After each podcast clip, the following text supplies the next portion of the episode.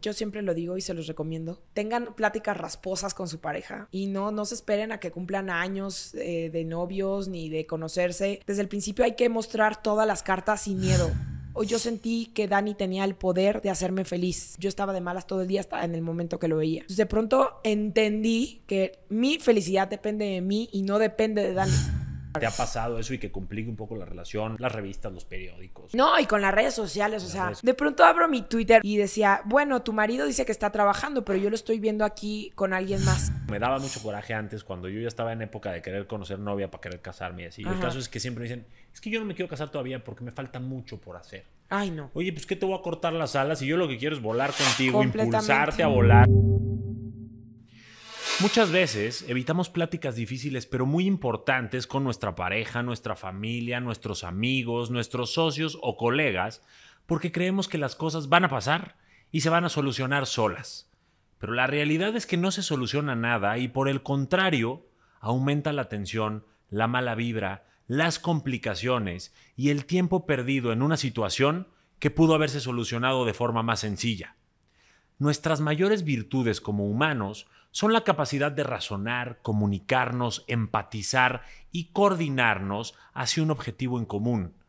Gracias a esta coordinación y a este entendimiento con base en la comunicación, existe absolutamente todo lo que ha hecho nuestra vida mejor, desde la agricultura hasta los viajes a la luna. Todo ha sido resultado de la razón, la comunicación, la empatía y la coordinación entre humanos. Pero muchas veces se nos olvida que tenemos ese poder. Se nos olvida que podemos solucionar cualquier problema con otra persona simplemente hablando. Por eso, hoy quiero recordarte que tu relación, tu trabajo, tu negocio, tu yo interior y todo en tu vida va a ser más fácil en proporción directa a la cantidad de conversaciones difíciles que estés dispuesto o dispuesta a tener con los demás. Por ejemplo, puedes mejorar tu relación de pareja si hablan sobre sus diferencias o sus expectativas o sus insatisfacciones.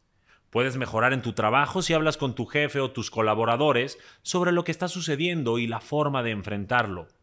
Y también puedes sanar ese roce con un familiar o con un amigo, compartiendo perspectivas, aceptando cada quien su responsabilidad, disculpándose y prometiendo esforzarse por no crear nuevamente una situación así. La gran mayoría de las personas evitan las pláticas difíciles justo porque son difíciles, pero son la clave para tener mejores relaciones y una vida más fácil. Un podemos hablar te puede ayudar a sanar, a soltar, a no sobreanalizar, a aclarar, a acordar, a superar y a mejorar. Sin buena comunicación jamás habrá una buena relación. La falta de comunicación genera confusión y distorsión y eso en las relaciones es como una maldición. No debemos ver una plática difícil como una señal de que algo está mal en la pareja. Al contrario, las parejas en relaciones sanas también discuten, opinan distinto, se sienten frustrados e inseguros. Sano no significa perfecto. De hecho, las parejas que más hablan, acuerdan y respetan esos acuerdos son las más exitosas. Lo que hace que una relación sea sana o tóxica no es tener problemas o no, sino la forma de lidiar con esos problemas. Lo sano es dos contra el problema y no uno contra el otro. Se debe buscar ganar en equipo, debe ganar la relación, debe buscarse el bien común. El problema es que la mayoría de las personas quieren ganar la discusión y no se dan cuenta que al ser uno contra el otro, pierde la relación. Por ello, mi recomendación es que cada vez que lo amerite, tengas una conversación difícil. Al principio, esa plática va a ser complicada y va a venir acompañada con algo de dolor, incomodidad o frustración, pero después, si los dos son maduros, empáticos, amables y trabajan en equipo como una pareja, van a comprobar que están haciendo algo por mejorar sus vidas y que esa plática ayudó a que sus vidas y su relación fuera mucho menos complicada. Coméntame un sí si estás de acuerdo con todo esto y déjame saber si escuchar esto te ayudó a aclarar un poco más el panorama para que yo pueda hacer contenido parecido y ayudarte un poco más. Pero ahora déjame presentarte a mi invitada del episodio de hoy. Una mujer increíble en muchos aspectos que nos va a contar cómo resuelve exitosamente sus temas de pareja, nos va a contar su historia, sus logros y nos va a dar muchos consejos que vamos a poder aplicar a nuestras vidas. Es una reconocida conductora de televisión, esposa entregada, mamá ejemplar y una mujer que la verdad yo admiro mucho. Ella es Tania Rincón aquí, en Conquista tu Mundo, el podcast. Que lo disfrutes.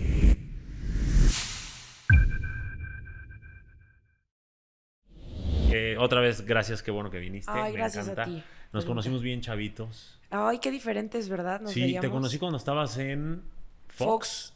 ¿Qué tenías? ¿18 años? ¿20 años? Ay, no, tenía como 20, 21 años más o menos. 21 años. ¿Y hoy Disculpen la voz de Pantera. Cuál es la este, voz de Pantera? Pues está ronca. Yo no soy así de ronca. ¿no? ¿no? es tan sensual mi voz. ah, ¿no? No, no tanto. Se oye sexy, se oye buena. No, no es COVID. Ayer me hice prueba y todo, que sí me sentía muy mal, pero no. Son los hielos del fin de semana. Este, más bien la- lo frío de los foros. Ah, sí. Me anda pasando factura. Sí. Pero bueno, sí, nos, nos conocimos cuando yo tenía como 20 o 21 años que yo estaba en Fox Sports. Ya hace un rato. ¿Cuántos tienes hoy?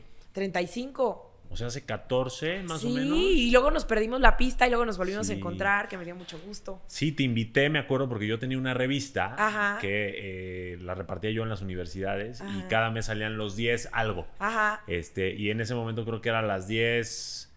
No me acuerdo porque saliste con el que ahora fue el Señor de los Cielos y varios así. Los 10 algo, Ajá. no me acuerdo. Y nos conocimos. Y Ahí estabas conduciendo Fox Sports. Estábamos en Fox, sí. Esa época de Fox Sports, y, y ya fue antes o después de Nuestra Belleza México? Fue después. Ok. Eh, yo participé en el 2006 y ese año ya me quedé a vivir prácticamente pues aquí en México. Eh, empecé primero con un programa en Televisa que se llamaba Metrópolis, que Ajá. producía Luis de Llano. Y luego hice varias cositas para Televisa Deportes en la era de Javier Alarcón.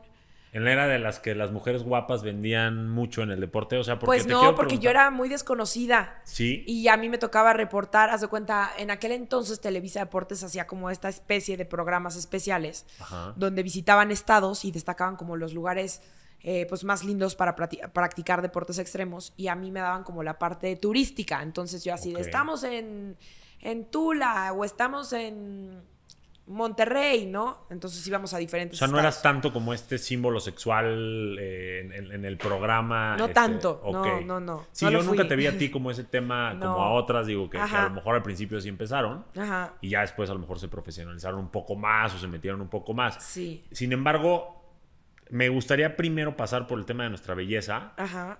preguntarte, no tanto nuestra belleza, pero qué onda con una niña de 18, 19 años que se mete a un certamen de belleza. Eh, yo creo que a esa edad no estás lo suficientemente madura, o tal vez tú sí, vamos a ver, como para entrar a una competencia si tu autoestima no está tan fuerte. ¿Cómo es esa experiencia? Porque siento que te vuelves muy vulnerable al, al, qué dirán, al escrutinio público y a todo esto, porque al final estás vendiendo tu, tu físico y quien se da oportunidad, pues conocerá más. Pero ¿cómo es esa experiencia para una mujer chiquita, para una niña, de entrar a un tema tan eh, en el ojo público de un aspecto tan superficial? Completamente. Pues mira, lo dices perfecto. Yo tenía 19 años y ahorita que hago memoria, sí estaba muy chiquita. Eh, nunca lo vi, nunca dimensioné el lugar a donde estaba entrando. Yo lo veía como una ventana donde la productores, donde la televisora más importante, ¿no? De, de, habla, de habla hispana lo organizaba. Entonces yo decía, "Ah, esa es mi puerta de entrada a los medios de comunicación. Si bien yo ya había hecho cositas, ¿no? En La Piedad, yo ya había hecho cositas en Guadalajara, en, en medios y demás, pues yo sabía que la puerta grande, ¿no? Para entrar a, a los medios era, era Televisa. Y así lo vi siempre, como la puerta que se iba a abrir para entrar, ¿no? A, a lo que yo quería hacer, que era O sea, lo dedicarme usaste como un trampolín. completamente, completamente. sabías que para eso era. Completamente. Ah. Como que no me dejé llevar por, ay, si me van a ver modelar en bikini o... La verdad es que yo me fui como a la raíz, ¿no? A prepararme. Eh, tuve, la verdad es que mucho apoyo de mis papás que me dijeron, a ver, pues sí, mucha belleza y mucho todo, pero finalmente pues vas a representar de entrada a tu ciudad, ¿no? Que eres de la piedad. Y después te van a dar un título, si es que la ganas, de representar pues a todo un estado. Entonces, prepárate en, en temas de historia, de cultura, de lo que representa un estado como, como es Michoacán. Y así fue, se empataba perfectamente con, con mi carrera, ¿no? Ciencias y técnicas de la comunicación, que en ese momento le estaba cursando en Guadalajara. Y me aventé así.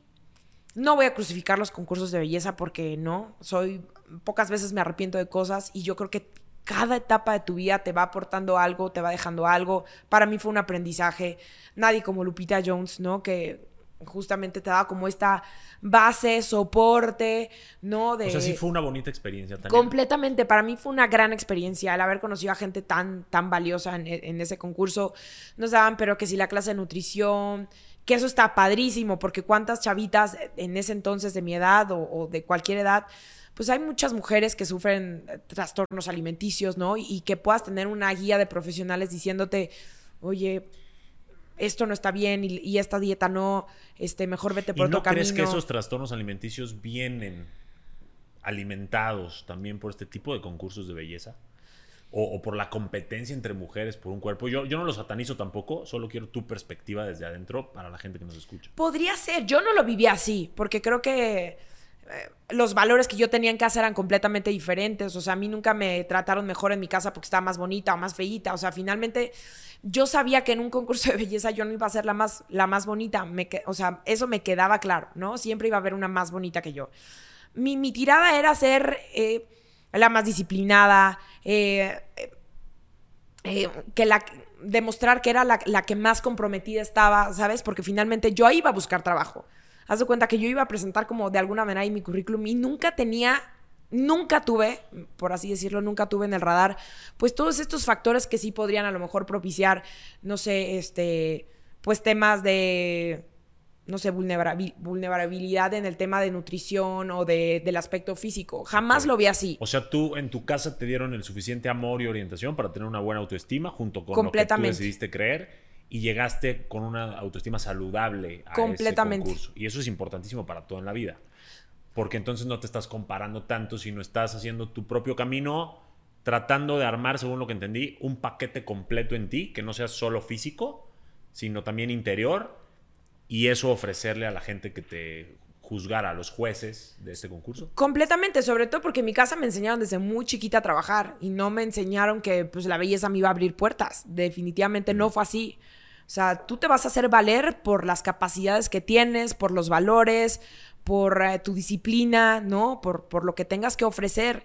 O sea, finalmente la belleza se va y la belleza es muy subjetiva. Para ti algo, o sea, este se podrías tú considerar el vaso más hermoso que jamás hayas visto y para mí es un vaso gris X que me sirve para tomar agua, ¿no? Entonces, de alguna manera yo llegué ya como muy, muy tranquila con esos estándares de, belleza. De belleza. Ajá. Pasas ahí, no, eh, te quedas en Miss Michoacán, ¿no? Bueno, nuestra belleza Michoacán, ya no llegas a Miss México, o sea, no, no ganas la corona. No gané la corona. ¿Te afecta? No, hombre. No. No, no, no. Para nada me afectó. Para nada me afectó. Eh, justamente eso, porque los concursos de belleza buscan como ciertos estándares de belleza, ¿no? Este, yo le decía a mi mamá, bueno, pues no gané porque me sobró cachete y me faltó nariz o algo así, pero yo estaba contenta porque finalmente ya, pues tienes un contrato en Televisa, tienes la oportunidad de entrar al, CEA directamente. O sea, sí o sí te lo aseguraban en ese entonces, porque ahora creo que pasó a TV Azteca o algo así, ¿no? No te lo aseguraban, pero a mí cuando yo salí del concurso, sí me ofrecieron la posibilidad de quedarme estudiada en el CEA. Y ah. además Luis de Llano a la par me invitó a hacer este programa que se llama Metrópolis. Entonces, pues decidirme a la segura y empezar el programa. Ok, entonces fue tu trampolín. Sí. Lo supiste usar porque no te afectó eh, en tu interior, al contrario, te dio cierta proyección y ciertas herramientas. Cierto. ¿Llegas a Metrópolis antes de Fox y de todo eso? Llegué a Metrópolis, fue un programa que, pues la verdad, pasó como sin pena ni gloria, ¿no? Era un programa solo de mujeres. Eh, nos sacaron del aire muy rápido, iba en el Canal 4. Después de ahí eh, hice dos, tres cositas para Televisa Deportes. Me tocó todavía un Super Bowl cubrirlo desde acá, desde México. Me hablaron de Fox, hice casting para Fox me quedé en Fox, estuvo ocho años en Fox. A la par estuve siendo TV Azteca. Después de regresar del Mundial de Brasil, renuncié a Fox, me quedé en Azteca y ya. Y hoy estás en hoy. Ajá. Después del Mundial de Rusia me fui a Azteca. ok, pero ahora cuéntame porque yo te quiero, o sea, ese proceso, ahorita lo estás diciendo como muy sencillo, pero seguro que hubo muchas cosas en muchos ángulos de tu persona que tuviste que, que decidir. Por ejemplo, ¿Qué pasa cuando dices, ya, logré escalar y estoy en Televisa? me abrí paso, me dan un programa y es un fracaso, vamos a llamarle así. ¿Qué, pasa en tu mente? O sea, ¿qué sientes? ¿Sientes que sí, es, si, eres, si es por ahí tu camino? ¿Empiezas a dudar? Cuéntame un poquito si tu autoestima saludable siguió ayudándote o si pasaste algo como un poquito más complicado ahí. Mira, que yo estuviera aquí en la Ciudad de México fue en gran parte por el apoyo que me dan mis papás. Sí, estaba de alguna manera viviendo una situación de privilegio porque ellos me ayudaban de alguna manera a mantenerme. Yo me la pasaba yendo a castings con aquel entonces mi guía Roji, que era un libro así de choncho, y andaba por toda la ciudad y sube, baja al metro. ¿Eres de la época del guía Roji? Por supuesto que sí. Igual que yo. El güey ya es muy moderno para El güey ya es muy moderno. De hecho, trato hasta de evitarlo, porque a veces me, me angustia que me pase por callecillas ahí. 100%. Muy solas. Y andaba por toda la ciudad haciendo casting, ¿no? Eh, modelo, comerciales y hacía de todo. Viviendo sola en el DF. Tenía una roommate, ¿no? Tenía una roommate, pero ella hacía su vida y yo la mía y pues prácticamente estaba sola a los 19 años. Esto no es una historia nueva, ¿no? Todo mundo, en su mayoría, quien quiere venir a buscar una oportunidad aquí en la Ciudad de México, pues lo ha hecho. Eh, a veces pegaba un casting, a veces no, pero a ciencia cierta yo no sabía lo que iba a pasar conmigo, ¿no? Entonces de pronto viene esta oportunidad para hacer Metrópolis y pues imagínate, ¿no? 19 años, ya trabajando con una Cela Robinson, Laisha Wilkins, Verónica del Castillo, este, era un elencazo, ¿no? Y era como un talk show? Era un programa como una revista, pero mm, cultural, con tintes políticos, teníamos invitados, la verdad es que muy diversos yo era reportera, ¿no? A mí me mm. mandaban este, de pronto al Templo Mayor a hacer un reportaje, pero también me mandaban a Santa Marta Catitla, ¿no? Al penal femenil. Eh, hacía de todo. A mí me encantaba. La verdad es que aprendía muchísimo, me la pasaba muy bien. Y de pronto, sí, ¿no? Sentí que ya la había pegado y que era mi gran oportunidad. Y que cuando nos informan que sale del aire, sentí que me quería morir porque dije, ¿cómo? O sea, esto ya se va a acabar y yo ni siquiera he cobrado, porque entonces que cuando entras a una empresa pues te tarda mucho en pagar, ¿no? Porque tienes que meter tus documentos y que en Hacienda y que bla, bla, bla. Entonces yo estaba tristísima, me sentía por la calle de la amargura. Yo dije, ¿cómo? O sea, si esto apenas empezaba a dar frutos, apenas ya le había dicho a mis papás, ya no me manden dinero, ya soy autosuficiente, soy independiente, ya ahora sí, voy yo sola, ¿no? Y pues no se acaba, fue tristísimo. Luis ya no me decía, no, y como este, vas a tener mil más programas que se van a acabar. Así es la televisión.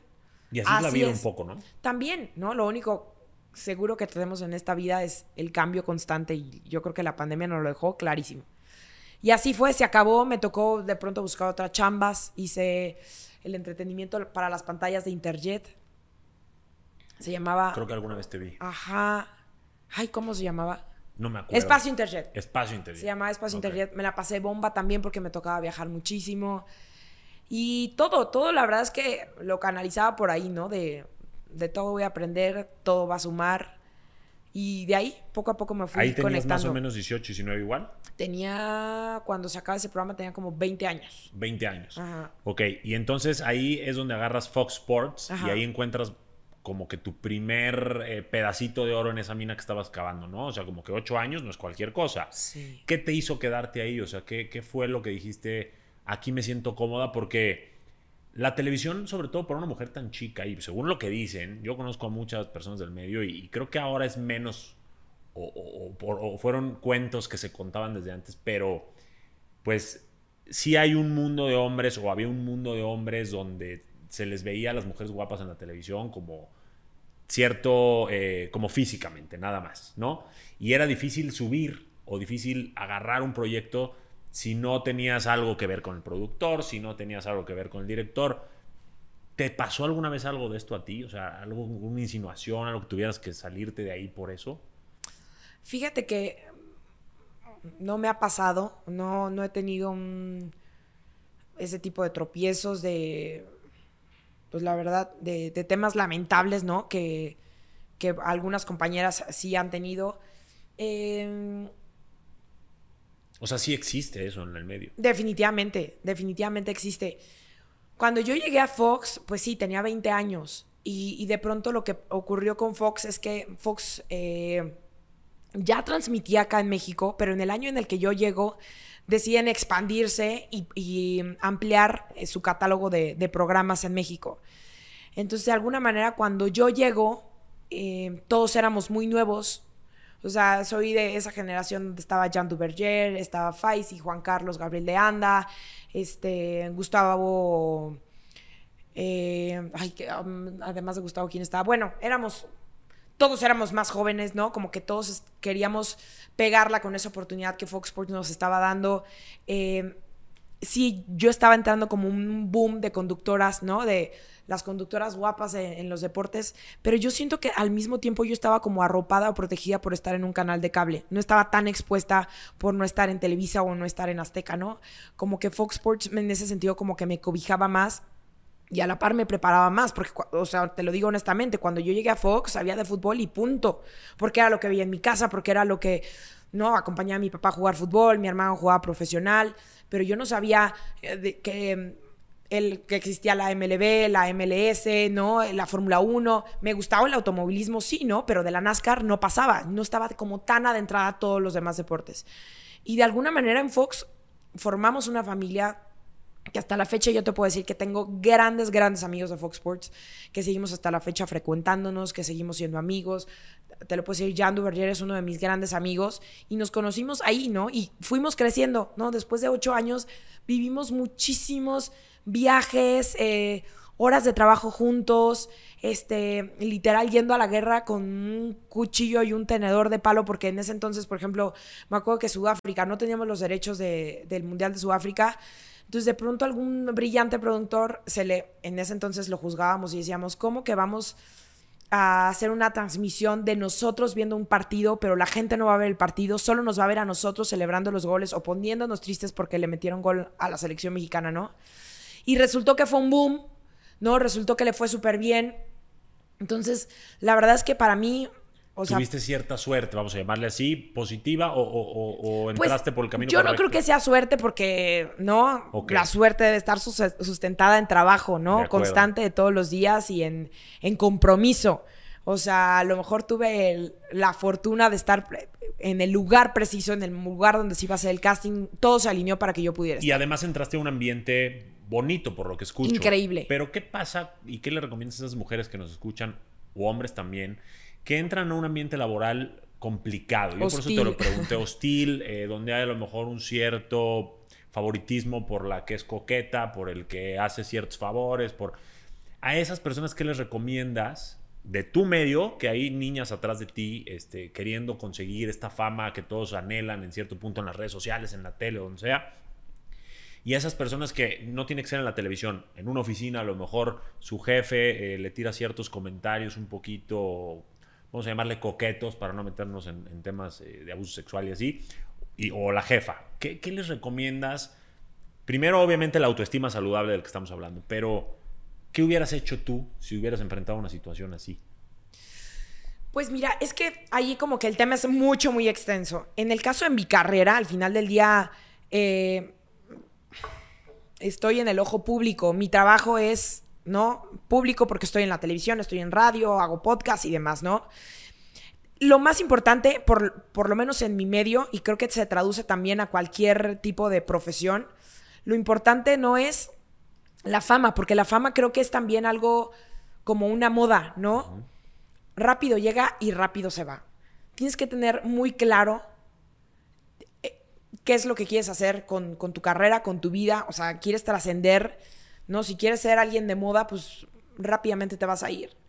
Y a lo mejor querían te ligar al jefe o eh, ese tipo de, estrategias, pues finalmente no te dejan nada, porque también en este medio lo único que tienes es el prestigio y tienes tu palabra, ¿no? Y definitivamente a lo mejor la primera te va a pegar, pero la segunda pues ya no va a ser lo mismo, ¿no? A lo mejor convenciste a un jefe, pero tu siguiente jefe pues no va a estar dispuesto a querer una cita contigo para que lo convenzas de que tú eres la indicada para el trabajo. Creo que lo único que tenemos es el trabajo honesto, ¿no? Prepararse. Eh, insisto y, vuelvo a caer en los, en los valores, ¿no? Eh, tener claro de dónde vienes y hacia dónde quieres llegar con trabajo constante, porque yo creo que ya vivimos, por fortuna, en en un mundo donde las cosas están mejorando, ¿no? Eh, donde las mujeres hemos adquirido pues mayor poder, mayor reconocimiento, eh, donde nuestro trabajo habla más que cualquier tema de insinuación, ¿no? De acuerdo. Y, abuso sexual. a esa Tania, o sea, la Tania de hoy me queda claro que tiene los pies en la tierra, tienes eh, dos hijos, ¿verdad? Sí. Este, me queda claro que está siendo un buen ejemplo para esto, pero la Tania que quería entrar a este mundo, quería entrar por ese reconocimiento, esa fama, por verse en la televisión, o por qué quería entrar y qué le dirías a las niñas que vienen atrás, porque yo constantemente escucho a las que quieren ser influencers para tener fama, que les regalen cosas, quieren ser actrices famosas para que obviamente, ya sabes, este, viajar por todo el mundo y demás. Tú vienes de Michoacán y, no sé cómo haya sido mucho tus trasfondos, si, si, si muy humilde o muy acomodado o lo que sea, pero tú que alcanzaste esta fama, esta miel del éxito, porque eres una persona reconocida, que la gente le pide fotos, que está en el, en el programa más famoso de la mañana, ¿qué le dirías a esa Tania del pasado y a esas niñas del pasado si quieren encaminarse aquí un poco lo que estás diciendo, pero ¿Es el camino hacia realmente una plenitud, una felicidad o es simplemente algo parte de?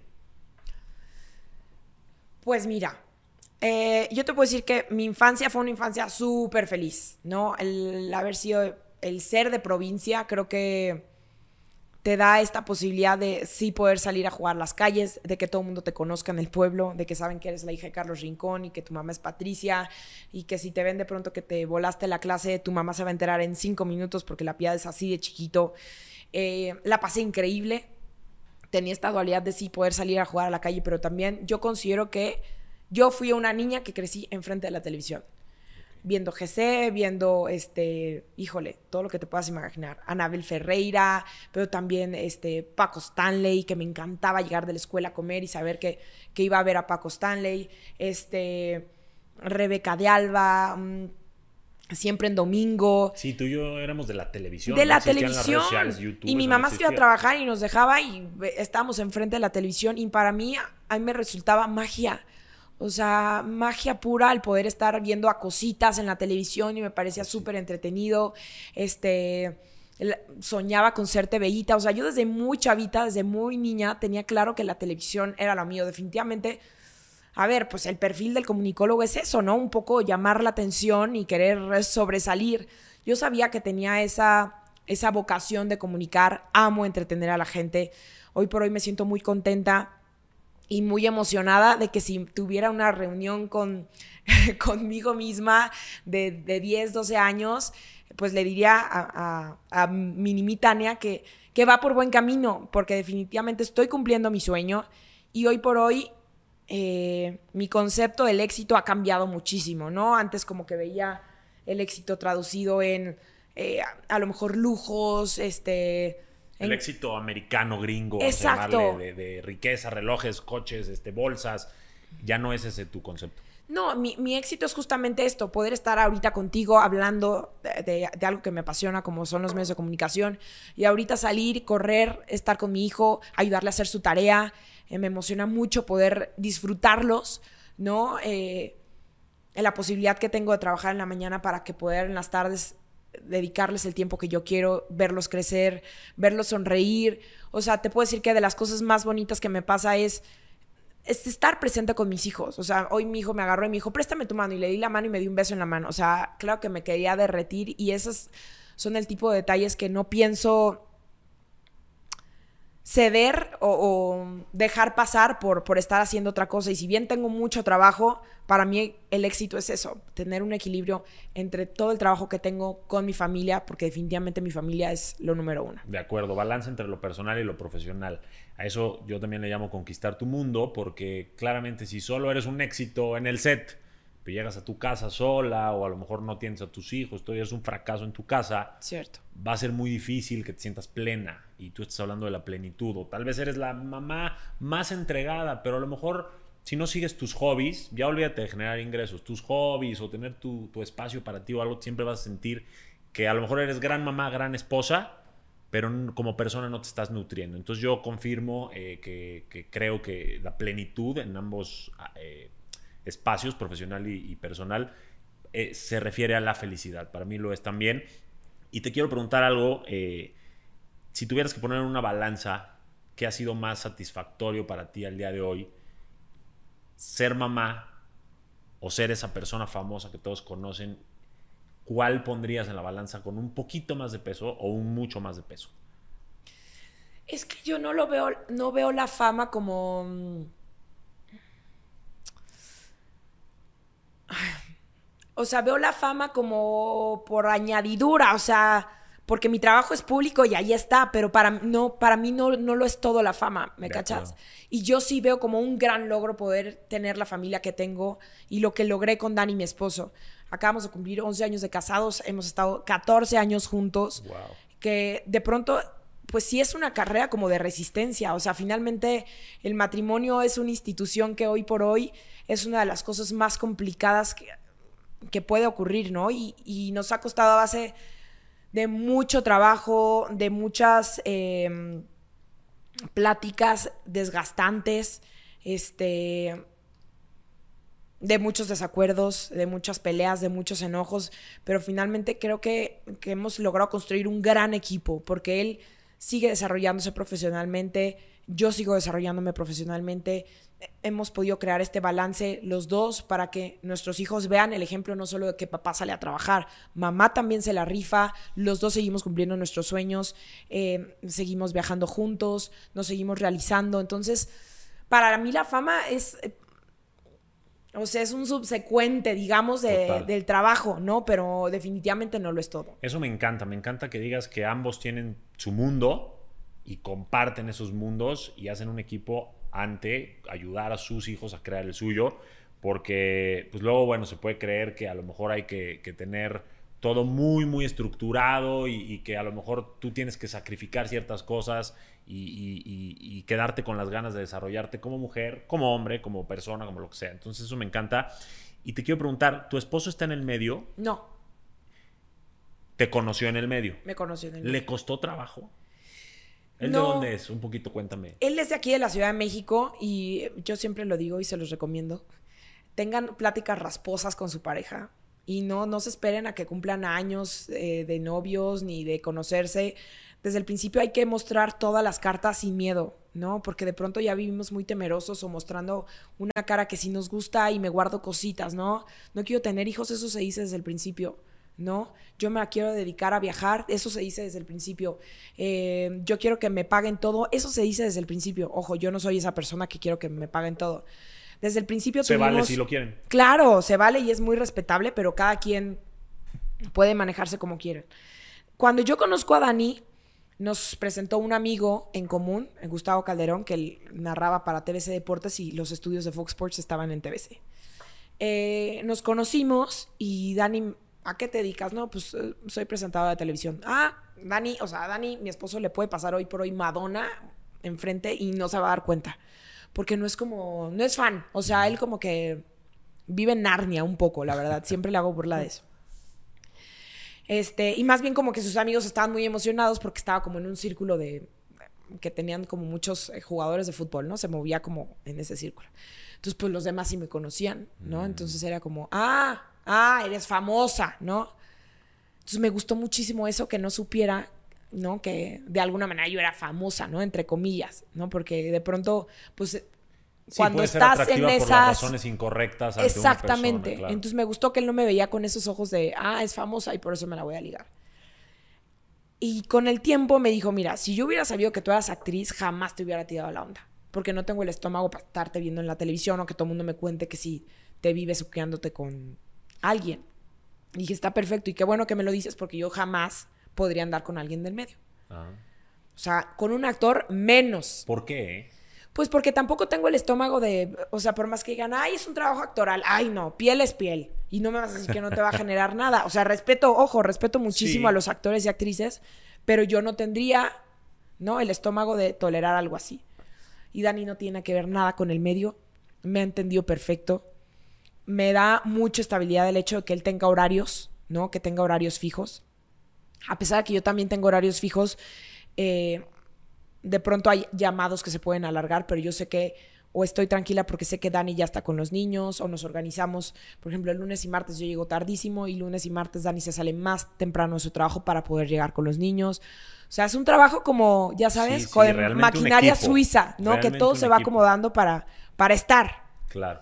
Y por ejemplo, mira, yo, yo anduve, yo conocí muchas actrices, anduve eh, un buen tiempo con alguna, con una, este, Y a pesar de que era una gran, gran, gran niña y lo sigue siendo, yo no tenía el estómago de saber no tanto las escenas. Eso a mí realmente no me importaba, pero me importaba mucho los tiempos fuera. O sea, cuando yo, si yo me veía con ella casado, dije un día me va a salir, eh, y más que estaba empezando su verdadero momento de fama, me va a decir que se va seis meses a Colombia a grabar una serie y a lo mejor yo me voy a quedar solo con los hijos y eso no lo vi yo en mi proyecto de vida, no me encajó.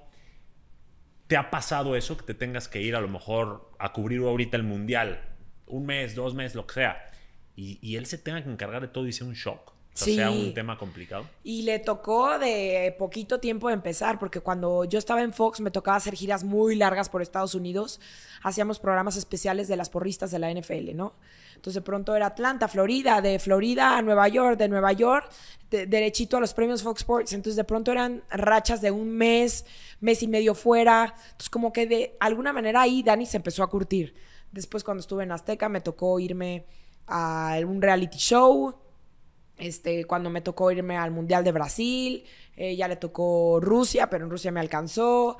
Este, le ha tocado muchísimo, muchísimo. Nadie está preparado para eso definitivamente, pero también creo que ese tipo de eventos nos han ayudado a reafirmar que queremos estar juntos. Porque yo estando en Brasil lo pensaba y decía, por supuesto que me hace falta, por supuesto que lo extraño, qué ganas de abrazarlo ahorita. Lo que se viene también para nosotros dos ahora sí es un escenario completamente diferente porque me voy a Qatar y ahora él se va a quedar con los dos niños, ¿no? Porque yo no me voy a poder llevar a ninguno de los dos. Y sí, definitivamente es un reto a nivel pareja, pero también a nivel familia. Claro, han construido una confianza y muchos acuerdos gracias a eso, porque se cree falsamente que la confianza puede ser, este, te doy la contraseña de mi Facebook o te dejo ver mis chats o lo que sea, cuando realmente la confianza es saber que puedes estar cubriendo cualquier cosa o en un reality show y le estás dando su lugar a tu pareja, ¿no? Eso creo que es la verdadera confianza. Y dijiste algo que me encanta, yo comulgo con eso y lo digo todo el tiempo. Tú lo dijiste como las pláticas rocosas o rasposas.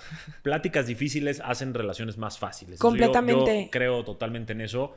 Este, ¿Cuál ha sido una reciente que, puedas como ponernos de ejemplo? Porque mira, eh, un amigo que está creo que en lo mismo que tú, no sé si en el mismo programa o en la competencia, Juan Soler, me dijo una vez, Johnny, tú que te dediques a estudiar la conducta humana, quiero que sepas que deberías no solo enfocarte en qué hacen mal las parejas para llegar a un divorcio o por qué truenan las parejas.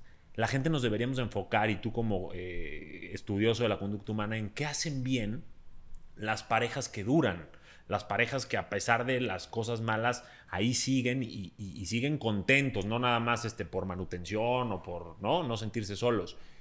Entonces yo te quiero preguntar esto para saber qué tipo de pláticas aconsejarías tener o qué tipo de pláticas te han servido a ti y que nos des algunas claves, dos, tres, las que quieras, además de las pláticas, para un matrimonio exitoso, un equipo funcional.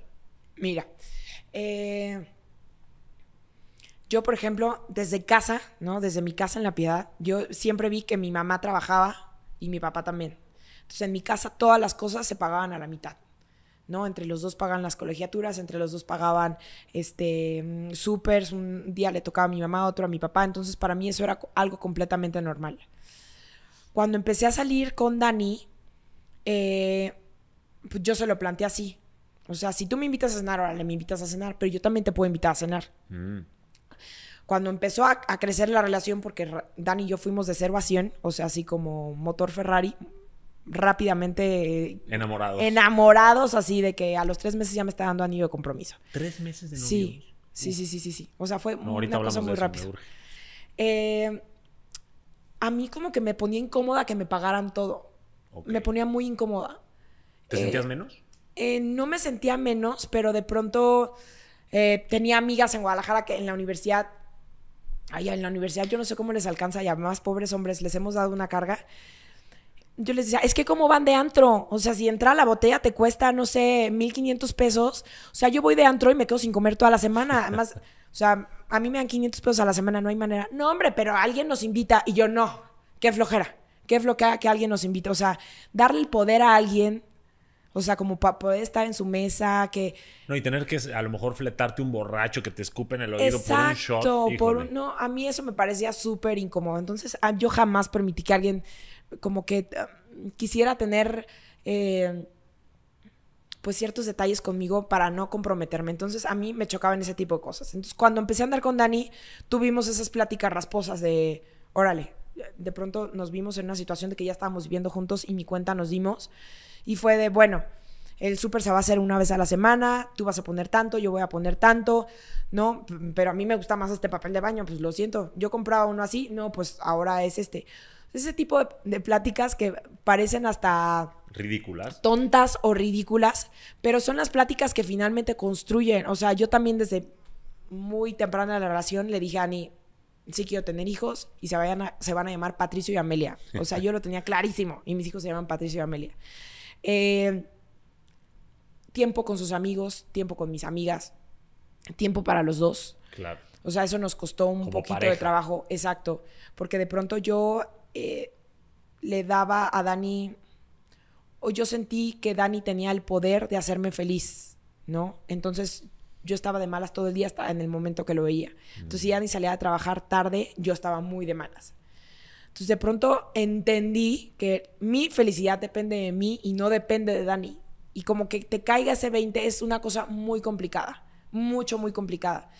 Pero Dani era como mi juguete nuevo, entonces yo quería sacarle el mayor provecho a mi juguete nuevo y quería hacer todo todo con él. Entonces yo olvidé a mis amigas, hice que olvidara a sus amigos, porque que estaba viviendo como en esta burbuja tan y Dani y nadie nos separe jamás. Fuiste un poquito tóxica durante algún punto. Ah, sí. Vamos a ponerle Nunca me había puesto esa etiqueta, pero sí fue un poco tóxica, ¿no? Hasta que descubrí que yo también necesitaba mi tiempo, que él también necesitaba su tiempo, eh, que él tenía que seguir viajando solo y yo también seguir viajando sola, porque eso va a construir más, porque de pronto sí se te acaba la plática, se te acaba la plática. 100%. Diste muchas claves en esta, en esto, en esta como idea. Eh, vamos a retomar un poquito para que la gente se las pueda tomar. Pláticas rasposas. Rasposas, muy rasposas. Pero lograr acuerdos de esas pláticas rasposas. Yo soy fiel creyente de eso. O sea, no importa lo ridículo que sea, si es comprar un papel de baño o si van a poner alarma en la mañana o no, o si van a este, mantener... El orden de la casa. Sí y lo que sea, o sea, ¿cómo ven, cómo ven esta, este equipo? Oye, yo, ¿sabes qué? Voy a meter goles en estos momentos, tú mete goles en estos momentos, se vale. Y hay que lograr esos acuerdos después de esas pláticas rasposas para que no se quede solo el raspón, ¿estás de acuerdo? Luego dijiste también, este, eh, como, como tener más mundo que tu pareja. Cierto. O sea, porque si tú no tienes más mundo que tu pareja, y esto yo lo predico todo el tiempo, te vuelves más bien tu pareja se vuelve todo tu mundo y si, ese, y si esa pareja no está, sientes que no tienes mundo. Y entonces te vuelves esta Tania del pasado tóxica que ya no es, que solo es feliz cuando ve a su pareja. Entonces no tienes plática, no tienes nada que contarle, te vuelves poco atractiva para esa persona porque pues puta, y además muy pesada, una carga muy pesada. No lo digo de ti, pero siempre digo que si yo apenas puedo encargarme de mí, de mi felicidad, ahora me estás poniendo en mi responsabilidad hacerme cargo de la tuya no puedo. No sí, completamente. Entonces, digo, dijiste como todo esto y lo, que quería era como retomarlo para que la gente como que, si no lo extrajo, lo, tenga claro. Y, este, y te quiero también preguntar si todavía valoras la caballerosidad. O sea, porque yo entiendo que ahora las mujeres, la economía, la sociedad, lo que quieras, nos ha obligado positiva y negativamente a trabajar todos y tener que sacar el pecho por poder hacerle frente a los gastos y por sentirnos desarrollados y plenos. Pero en ese inter se ha dejado de valorar un poco la caballerosidad o sigue siendo valorada por mujeres como tú que ganan lo suyo y tienen una pareja que aunque están los dos cooperando. No hablo de pagar la cuenta, pero sí de esos gestos eh, donde tratas de, como hombre en este caso, demostrarle a la mujer que tienes un interés, que, quieres ver por ella, que quieres tener un detalle. ¿Se sigue valorando la caballerosidad? Es que caballero yo lo entiendo más bien como si necesitaras a alguien que saliera, ¿no? Con un escudo y con la, con armadura completa a defenderte. Yo creo que entendamos este concepto de que para que una relación dure y pueda tener buenas bases, tiene que ser de ida y vuelta. O sea, no todo el tiempo tienes que, el, el hombre tiene que tener detalles de caballerosidad. También tiene que ser de la mujer hacia el hombre o de, cualquier pareja, pues. Eh, en ese sentido, por ejemplo, yo tengo clarísimo que Dani no va a ser el, hombre que va a llegar el 14 de febrero con un ramo inmenso de rojas rojas o me va a llenar la casa con velas y, ¿sabes? Pero sí Dani es la persona que en el día a día tiene detalles conmigo que, aunque sean pequeños, pero lo agradezco infinitamente. Ok. O sea, yo llegar a mi casa un día que no me puedo ni quitar los zapatos del cansancio y que quiero llegar nada más y tirarme a la cama, Dani tiene esa sutileza y ese amor infinito de llegar y me quita los zapatos, agarra mi teléfono y pone mi alarma, porque además yo tengo como regla no dormir con mi teléfono al lado y lo pongo lo más lejos posible para sí o sí levantarme a las 5 de la mañana a hacer ejercicio. Entonces, una vez que me tiré en la cama, yo ya no me levanto, porque además yo salgo del radio ya con los dientes lavados tengo desmaquillante en mi camioneta para irme desmaquillando. Ojo, yo no manejo porque luego van a decir que cómo puedo ir manejando y demás. Pero ya llegó directa para clavarme y anclarme en la, en la cama, ¿no? Entonces, que Dani tome mi teléfono, ponga mi alarma, lo conecte, ¿no? En la posición donde tiene que ir, este, o me quite los zapatos, me lleve la pijama. Ese son el tipo de cosas. Que también son detalles. Completamente. Y que son, no sé si son detalles de caballerosidad, pero sí son los detalles que a mí todos los días me nutre. No, y está increíble. Justo es eso, o sea, no perder los detalles, porque se puede confundir que ser detallista tiene que ser ser cursi No. o romántico o empedernido y flores y chocolates. Sí. Cuando en esos pequeños detalles puede haber demasiada entrega de amor, de interés, de no, de, Sí, por de ejemplo, complicidad. Eh, cachorra, me dice cachorra. Sé que andas en frega, entonces le pedí a la directora de la escuela que también me agregue en el chat. Mm. Porque si a ti se te va algo, pues ya estoy yo también. Entonces fue como, wow. O sea, es lo más máximo, mamás, ustedes me van a entender, el, de pronto el calvario que puede ser estar en un chat de, de grupo. Entonces está padrísimo, porque sí, hoy mi hijo tenía que llevar flores y follaje, ¿no? Entonces, si a mí se me olvida, él sale al, al quite. Entonces, son el tipo de cosas que finalmente no va a llegar con flores o no me va a re- regalar la bolsa que quería, pero que en el día a día agradezco muchísimo porque tengo a una pareja a mi lado, ¿no? Pareja. Una pareja, un equipo. 100%. Ese Dani suena un gran hombre. Un Es día lo tenemos que invitar, oye, porque necesitamos Ahí sí, tener ahí está. ejemplos. Ahí está. Este, de buenos hombres dedicados y entregados a su relación. ¿Es eso lo que te conquistó en tres meses para decidir casarte con él? ¿O fue un- también un poco el impulso inmaduro romántico de la juventud? Mira, tomando en cuenta La que neta, yo ¿eh? te voy a decir una cosa. A los 20 años, pues yo traía mi pegue, ¿no? Era la conductora de Fox Sports, estaba como en mi momento, ¿no? Había sido reina de belleza, como que sí traía mucho, mucho ligue, o sea, como que sí traía mucho galán ahí eh, rondándome. Y me gustaba mucho de Dani eso, ¿no? Que de pronto le decía, oye, ¿me acompañas acá? No, ve tú sola. O como que no me daba por mi lado y no me trataba como el resto. Entonces eso me empezó a llamar muchísimo la atención, ¿no? Que, que hacía Que no valer- estaba ahí hincado a tus pies, sino exacto, que como que no me rendía pleitesía y, y que que me trataba diferente a los demás y no me daba por, por mi lado. El día que yo dije, me quiero casar con él, fue el día que tuvimos nuestro primer pleito. O sea, que fue un pleito así de que yo estaba fúrica y él me dijo, a ver, ¿sabes qué, Tania? Te veo que estás muy exaltada. Yo creo que vamos a dejar que esto se enfríe y mejor mañana hablamos, porque yo también estoy muy enojado y creo que tenemos que dejar que esto se enfríe. Yo dije, ay, qué nivel de madurez. O sea, cualquier otro me hubiera estado diciendo, sí, si es negro, pues que sea negro, ¿no? Porque yo era muy berrinchuda, yo quería que todo se hiciera a mi forma, como que aquí las cosas se hacen como yo. Pero estás mal, no me importa. Sí estoy mal, pero yo quiero que las cosas funcionen así. Ok. Y que él tuviera este nivel de madurez para arreglar las cosas, para reconciliar y, y que todo saliera bien, dije, de aquí soy. O sea, si así vamos a resolver todos los temas y nos vamos a evitar los gritos y sombrerazos, aquí, aquí me quedo. 100%. Estaba viendo a una comediante que decía que, que deberían de dar el anillo en un momento de pelea. Cierto. Porque la neta vas a pelear mucho y eso es honesto. No, no con rosas y 15 actores bailando debería de ser la pedida. Sino cuando te estás peleando porque es como, quieres hacer esto por el resto de nuestras vidas. Entonces tendría que ser alguien con quien también te guste discutir y acordar y aplicar lo acordado, ¿cierto? Digo, es un ejemplo folclórico. Sí, Pero sí creo que en cualquier equipo debe haber esta capacidad de diálogo, Cierto. de acuerdo y de solución. Y sin hacer equipos. Creo que eso también nos ha funcionado mucho a Dani y a mí. ¿Como que no hemos, claro, no hemos metido, no hemos involucrado a nadie. Mm. Ni yo a mi mamá, ni él a su mamá, no le hemos contado amigos. Porque de pronto cuando empiezas a desahogarte con alguien más, pues ese alguien más va a decir, Sí. pinche Dani, se la voló. Es que cómo la dejó plantada. ¿No? Entonces se le va a ir quedando como este cierto coraje o enojo que a ti seguramente después se te va a olvidar y a ellos no se les olvida nada. Entonces ellos van a ir anotando y cuando es una, una relación de pareja, todo se queda en pareja y todo se resuelve en casa. Como dicen, la ropa sucia se lava en casa. Eso me encanta, pero tú estás en un punto donde no sé si siempre se resuelva en casa, porque eh, eh, puede que el chisme se meta dentro de tu casa. Claro. ¿Te ha pasado eso y que complique un poco la relación, eh, las revistas, los periódicos? No, y con las redes sociales, o Las sea. redes sociales. Ay, no, es que la gente luego es. Cuéntame, cuéntame ese hace, ejemplo que traes. hace tanta, hace tanta falta amor en el mundo. De pronto abro mi Twitter, no es algo reciente, pero un día abrí, abrí Twitter y decía, bueno, tu marido dice que está trabajando, pero yo lo estoy viendo aquí con alguien más. Está enfrente de mí comiendo con alguien más. O sea, claramente digo, o sea, qué nivel, ¿no? ¿Y, y sí, o tú estabas con él? o- Ese día estábamos juntos. Y te llegó el mensaje estando con él.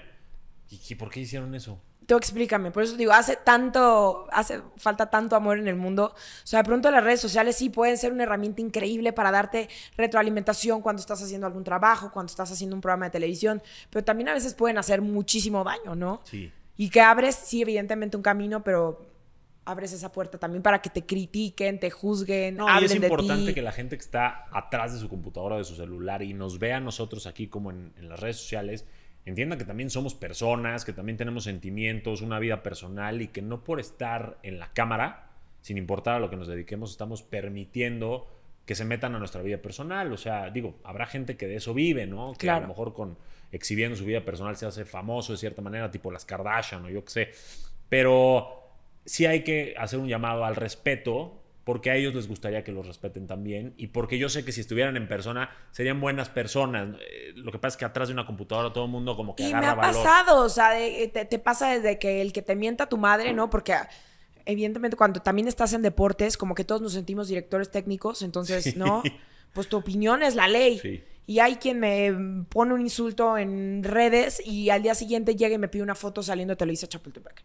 ¿Me cachas? O sea, así pasa. Sí, y no lo hacen por maldad ni por hipocresía, es que les gusta creer que tienen, digo, tenemos derecho a opinar de todo, pero no tenemos la obligación de tener que opinar de todo. Entonces, cuando vean algo que realmente no les incumba, yo creo que hay que guardarnos, a menos de que sea para sumar Yo algo, creo que ¿no? todo es válido menos la violencia. O sea, 100%. poner un comentario agresivo y demás creo que va un poco de sobra, pero también de alguna manera no es que lo vaya a validar, pero entiendes que algo está pasando en su vida y habla desde el coraje y desde lo mal que la está pasando en su vida. De acuerdo, como siempre digo, si no suma, que no reste y que Exacto. no joda. Vamos a tratar de todos Sí. mantener ese mantra. Sí. Otra cosa, ¿apoyarías a tus hijos si quisieran meterse al medio? Eh, O- los o- apoyaría en lo que quisieran. O sea, completamente los apoyaría. O sea, ahorita Patricio me dice que quiere ser eh, piloto de la Fórmula 1, pero al día siguiente dice que quiere ser arquitecto. Este, yo lo único que hago desde ahorita es darles las herramientas, eh, los trato de acercar al deporte, que me parece algo muy sano, eh, que lo practiquen, que tengan esta disciplina de trabajar en equipo, de conocer también su propio cuerpo. Por ejemplo, ahorita mi hijo está en clase de parkour, ¿no? El hecho de que lo lleve a clase de parkour no es porque quiero que el día de mañana sea el mejor parkourista, ¿no? Sino porque le va a dar ma- mayor control de su, de su cuerpo, le va a dar más confianza. Hasta a mí como mamá me deja más tranquila que si sé que el, si el día de mañana se cae, ojalá que no, eh, sepa cómo meter las manos, ¿me cachas? O sea, a mí como mamá me corresponde acompañarlo, darle herramientas y que el día de mañana él elija lo que quiera hacer, pero definitivamente que entienda que a lo que se vaya a dedicar le tiene que llenar y tiene que ser feliz. Eso me encanta. Si decidieran el medio, Lo apoyaría. lo apoyarías. Lo ¿Sientes apoyaría. que todavía es algo bonito, que la mente está bien, que es, que es algo cool o que, o que realmente ya está muy viciado? Pues lo apoyaría. O sea, definitivamente creo que cada quien habla como le va en la feria. A mí me ha ido muy bien, ¿no? Pero eh, yo creo que también él ha visto cómo trabajo, ¿no? Y que los llamados a veces son larguísimos y que tienes que sacrificar muchas cosas, horas de juego, horas de estar con, con la familia. Entonces, pues ellos tendrán que, que tomar esa decisión. ¿Cómo ha sido eso? Ahorita que lo mencionas, yo tengo eh, primas, tías que, que tuvieron a sus hijos creciendo en guarderías por ser mujeres chingonas en el trabajo. Y, y hoy voltean y dicen, ¿sabes qué? Debí haber estado un poquito más presente en ciertos momentos. Quiero preguntarte primero, ¿te arrepientes un poquito de haberte perdido ciertas cosas? ¿Has estado ahí? ¿O no cambiarías eso para nada? Fíjate que no, o sea, cuando fui mamá primeriza, me tocó convivir con la culpabilidad y caminar con la culpabilidad siempre. O sea, cuando de pronto tuve que dejar a mi hijo y regresar a trabajar, era, me quería morir. O sea, sentía que Patricio no iba a estar seguro en ningún otro lugar que no fueran mis brazos. Pero después entendí que que eso, que Patricio también necesitaba una mamá sana. O sea, me, refiero mentalmente, ¿no? A, a, tener, pues sí, tengo un hijo, pero la maternidad es un pétalo más de una flor completa, ¿no? amo ser mamá, pero también amo mi trabajo y amo realizarme y amo que también Patricio y Amelia vean que su mamá está cumpliendo sus sueños y que es muy feliz y disfruta su trabajo. Creo que hasta el momento no me he perdido de nada y a ti te consta, porque fue como un tema organizarnos para grabar la entrevista, porque yo he sido como muy...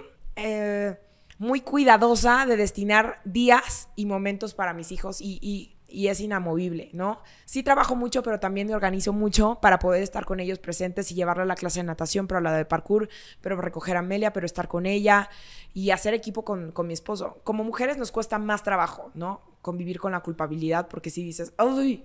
Ahorita que Amelia está enferma, me encantaría quedarme en la casa con ella, papacharla, pero pues a veces no se puede. Y lo que me pasa a mí le pasa a millones de mujeres, no solamente en México, ¿no? En el, en el resto del mundo.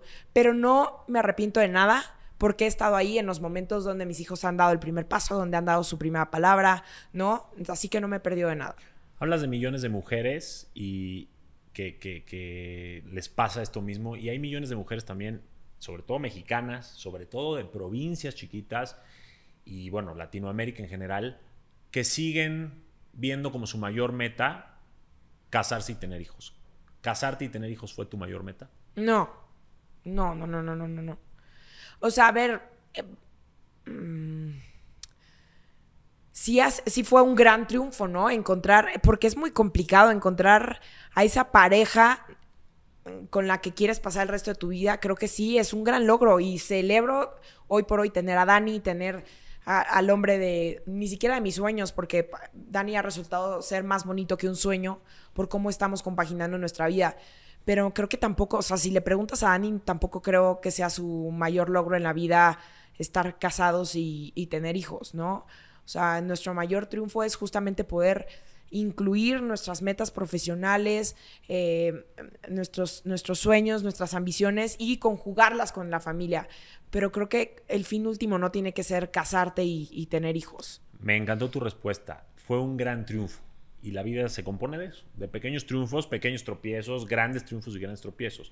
Por eso te lo pregunté, porque yo sé más o menos un poco tu historia y, quería como que pudieras transmitir Porque además imagínate, ¿no? Te la pasas, no sé, seis meses, un año preparando tu boda, llega el día de la boda y se acabó tu ilusión de vida. O sea, vives una gran decepción después de la boda, porque ¿qué? ¿Qué sigue después de la boda? ¿Qué sigue después de la boda? Dicen que el primer año es muy complicado, ¿cierto? Pues es que nosotros ya vivíamos juntos, entonces ah. lo teníamos clarísimo. Y, esa fue otra de nuestras pláticas rasposas. ¿Recomiendas vivir juntos? Pues mira, para, o sea, es que es como un albur, ¿no? A mí me salió de maravilla. Y a mis amigas que me dicen, yo les digo, a mí me fue increíble, pero porque sí tuvimos esas pláticas rasposas de yo soy muy desordenada, Dani es impecable y tiene un documento de Word para hacer sus combinaciones del día a día de su trabajo, tenía lista de Excel también para ir al súper, yo era la más desordenada en todo, entonces pues sí tuvimos esa plática rasposa de decir, a ver, en las áreas comunes no puede haber un zapato afuera, Tania, no puede haber un calcetín en la mesa del comedor y yo, ok, ok, ok. Claro que entrabas a mi closet o a mi vestidor y ahí encontraba seguramente una ardilla, ¿no? Saliendo de mi bolsa pero tratábamos de respetar lo que a él le gusta y él respetaba lo que a mí me gusta. Oye, antes de pasar a que las estrellas de constelación, que es mi membresía exclusiva, donde está mi contenido más privado, mi gente más cercana y todo de mi comunidad conquistadora, que por cierto les dejamos el enlace para que se inscriban aquí abajo de este video y puedan hacerle eh, preguntas a celebridades y expertos como Tania. Quiero preguntarte una última cosa y después vamos a pasar a los consejos chingones en los cuatro pilares de conquistar tu mundo para que te puedas ir por tus hijos a la escuela. Perfecto. Este, ¿cómo la gente ya escuchó mucho de ti y de mí? Tengan pláticas rasposas, tengan pláticas difíciles. Pero luego generar el momento para esa plática no es tan fácil. ¿Qué les recomiendas tú? Yo en mi caso, y te lo digo por si no, no fue clara la pregunta, con mi novia, este, le invito a un Starbucks. A mí el Starbucks me pone de buenas, estoy ahí y, y empiezo, yo soy como Dani, yo saco mi hoja, empiezo a escribir todo lo que estamos acordando y demás y se lo platico de una forma tratando de no atacarla, así de que tú dejaste un zapato afuera en, la, en el área común, sino, oye, creo que por estas razones no debería existir un zapato en común. ¿Qué opinas tú? Ah, llegamos a la media. ¿Cómo das paso tú a esas pláticas rasposas? Es que justo lo acabas de decir, o sea, tú mejor que nadie conoces a tu pareja, porque Por el tiempo que lleves, sabes lo que le gusta, lo que no le gusta. Definitivamente si llega de un día largo de trabajo, llega de malas porque se bronqueó con el jefe, no va a ser ese el momento adecuado de decir, ¿sabes qué? Me gustaría empezar a salir más con mis amigas. O me gustaría que yo irme sola de viaje y que tú te quedes con los niños. Ese no es el momento. O sea, finalmente todo en la vida es una negociación. ¿No? O sea, de pronto cuando antes de que nos casáramos, Dan y yo, este, no sé, le dejaba unas cervezas en el, en el refri y le ponía una notita, ¿no? Así de, vale, por una plática, ¿no? Entonces yo sabía que ya la cervecita le iba a abrir, y no porque el alcohol lo desinhibiera, pero sabía que era algo que disfrutaba mucho y entendía cuál era el momento adecuado y oportuno para hablar. Eh, creo que es, una cuestión de feeling, de sentir a tu pareja y saber cuándo es el momento. Es que hay gente que se espanta con un podemos hablar, pero lo que no entienden es que un podemos hablar puede ayudar a sanar muchas cosas dentro de una relación. No solo de pareja, de trabajo, de amigos. Si no encuentras el momento, pues tampoco de ahí no eres. Exacto. No, yo estoy de acuerdo contigo. Mucha gente quiere, una de dos, o dejar que explote la olla para hablarlo, o agarrarlo en su fuego mientras está en el incendio para hablar ahí el tema. Hay que esperar que bajen un poquito, que se calmen un poquito las aguas y hablarlo de forma madura, ¿no? Y empática, porque de lo contrario, pues va a ser una pelea, no un diálogo, no una negociación, como dijiste tú. Completamente. Entonces estoy totalmente de acuerdo contigo. Están totalmente sanitizados, te lo puedo prometer. Agarra uno.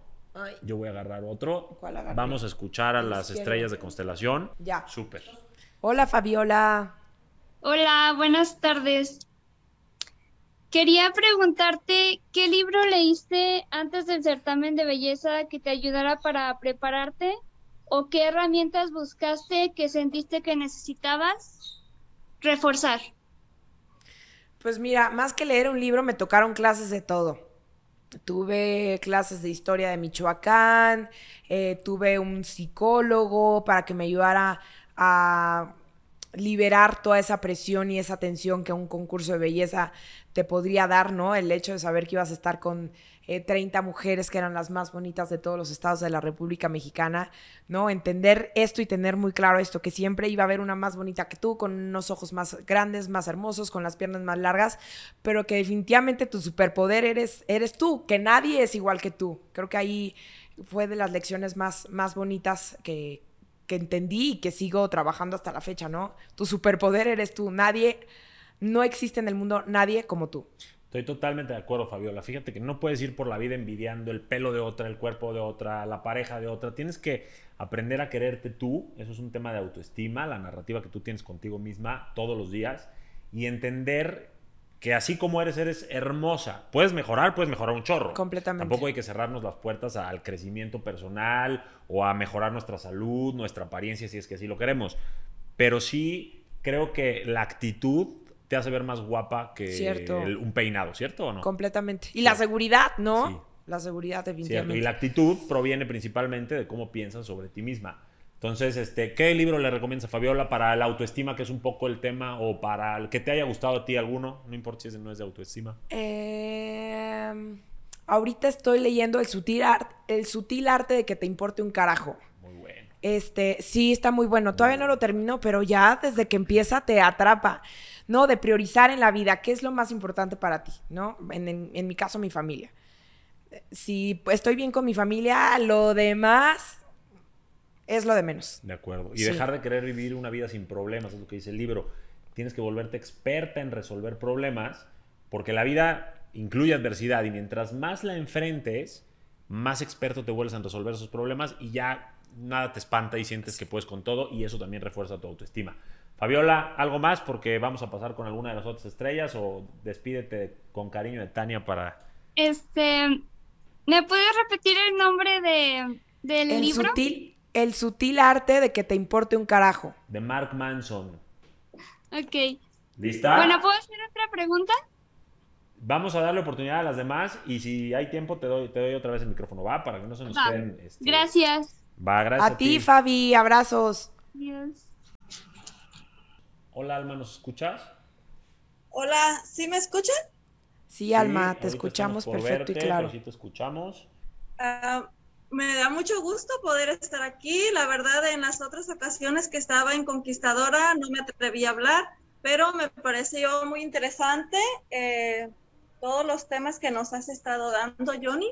Y ahorita me gustaría saber eh, cómo poder organizarnos, como por ejemplo, eh, si somos madre de familia, si queremos emprender, tenemos un trabajo, ¿cómo se facilitaría para que organizarnos? Es muy buena pregunta. ¿Tú, ¿Tú eres mamá? Sí, tengo dos hijos. ¿Y tienes pareja? No, pareja no tengo. Bueno, aquí lo que yo más te recomiendo es que generes una red, ¿no? De contención. De apoyo. De apoyo, que sea un círculo de tu entera confianza, ya sea tu mamá, tu hermana, alguien que, le pagues, ¿no? O sea, que sí, que sí tenga el compromiso contigo para que tú puedas salir a trabajar y, y tengas esta certeza de que tus hijos van a estar bien cuidados. ¿Cómo te organizas? Literal, llevando una agenda y entendiendo que, pues, tú te debes de seguir superando para que tus hijos vean justamente en ti una persona de crecimiento y que ellos también se vean motivados a salir adelante por el ejemplo que tú les estás dando. Eh, si sales a trabajar y de pronto te quedas inquieta o con esta inseguridad de no saber si tus hijos están bien o no, eso ya te va a dar como un hay como una desventaja, ¿no? Al, al, salir a trabajar porque te vas a ir preocupada. Yo por eso insisto en que siempre como mujeres debemos de tener esta red de apoyo, de contención, de saber que tu mamá está con ellos o a una persona que le pagues. Yo la verdad te voy a decir una cosa, y nunca lo había dicho en ningún otro lado, me gasto una muy buena lana con la persona que me ayuda a cuidar a mis hijos o a quien se los encargo porque quiero que esa persona al, al, igual que yo, esa persona también está dejando a sus hijos para venir a cuidar los míos. Y lo valoro y lo atesoro muchísimo. Y quiero que se sienta como en casa y quiero que se sienta tranquila porque le dejo lo más grande que tengo, que son mis hijos. Entonces, eso tiene un valor y eso, eso cuesta. Y por eso también salgo eh, motivada a trabajar, ¿no? Para pagarle a esa persona y que esa persona también esté contenta trabajando conmigo. Sin duda, creo que es una excelente pregunta, una excelente respuesta. Este, la verdad, creo que no tengo nada más que sumar. Eh, creo que te lo dijo muy claro, porque además ella sí es mamá, yo todavía no, pero haría lo mismo que Tania. ¿eh? Este, ¿Alguna otra cosita ahí que te haya quedado pendiente? No. O sea, sí, sí te quedaste contenta. Sí, sí, sí, me quedó bien claro. Muchas Buenísimo. gracias. Alma, cuídate mucho, que estés muy bien. Besos, Alma. ¿Hay alguien más o le damos? Digo, hay muchos, pero no sé si quieren Luego les da pena, estrellas. Ya no les dé pena. La tienen hoy aquí, aprovechen. No tengan pena. ¿Cuándo más la van a volver a tener enfrente? Pregúntenle algo que además sus respuestas me han encantado. Más te vale, Johnny. Ay, no me han encantado, me han encantado. No, la verdad, este, me encanta porque, digo, le estás dando a mi audiencia una perspectiva de mujer y mamá y chingona en lo que hace. Chingona, para los que no sepan, en Latinoamérica es eh, buena en lo que hace. Ajá. Y este que es una perspectiva que probablemente a mí me cuesta más trabajo dar porque Sí. pues, soy hombre, todavía no tengo hijos y demás, entonces nutre muchísimo eh, el que estés aquí, te lo agradezco mucho. Vamos a los consejos chingones, ¿te parece Padrísimo. bien? Mira, los consejos chingones son consejos que quiero que des Ajá. sobre diferentes temas, Ok. sobre los cuatro pilares que para mi movimiento es conquistar tu mundo. Ok. El primero es sobre lo que quieras decirnos sobre cerrar ciclos, perdonar, soltar, dejar ir, seguir adelante, no importa si es en lo personal o en lo profesional. ¿Qué consejo chingón le darías a esas personas que a lo mejor siguen ancladas a su pasado y no pueden disfrutar su presente o construir su futuro porque siguen atrapadas acá? ¿Qué les diría Tania Rincón, una mujer plena, multifacética, que seguramente hoy no nos dio el tiempo para sacarte todo ese dolor que seguramente trajiste, pero que seguramente tuvo dolores? Ay, creo que yo no soy una persona rencorosa porque tengo muy mala memoria. este. Híjole, que no tiene caso seguir viviendo en el pasado, ¿no? Eh, todos los días, cada hora es una posibilidad de, de, de, empezar, de poder abrirte nuevos caminos, de empezar nuevos proyectos. Eh, soltar el pasado creo que es de las cosas más sanas y que aprovechemos justo los errores que tuvimos en el pasado como pista de despegue a nuevas oportunidades. Eso. De acuerdo. Si se fijan, aunque lo dijo de forma chistosa, tiene mucha razón. La mala memoria. Sí. Podemos voluntariamente dejar de recordar algo todo el Sí, tiempo, ¿cierto? Cierto. Si tú le pones enfoque a esa situación, le estás poniendo energía y lo estás volviendo a vivir. Sí. Si tú le quitas el enfoque y la pones en el hoy o en lo que te ilusiona mañana, vas a dejar de estar pensando en eso y te va a doler menos o te va a dejar de doler. al final, eh, siempre lo digo, no se trata de olvidar, se trata de recordar sin que te duela y eso lo haces cuando valoras más lo que eres o lo que quieres ser que lo que fue.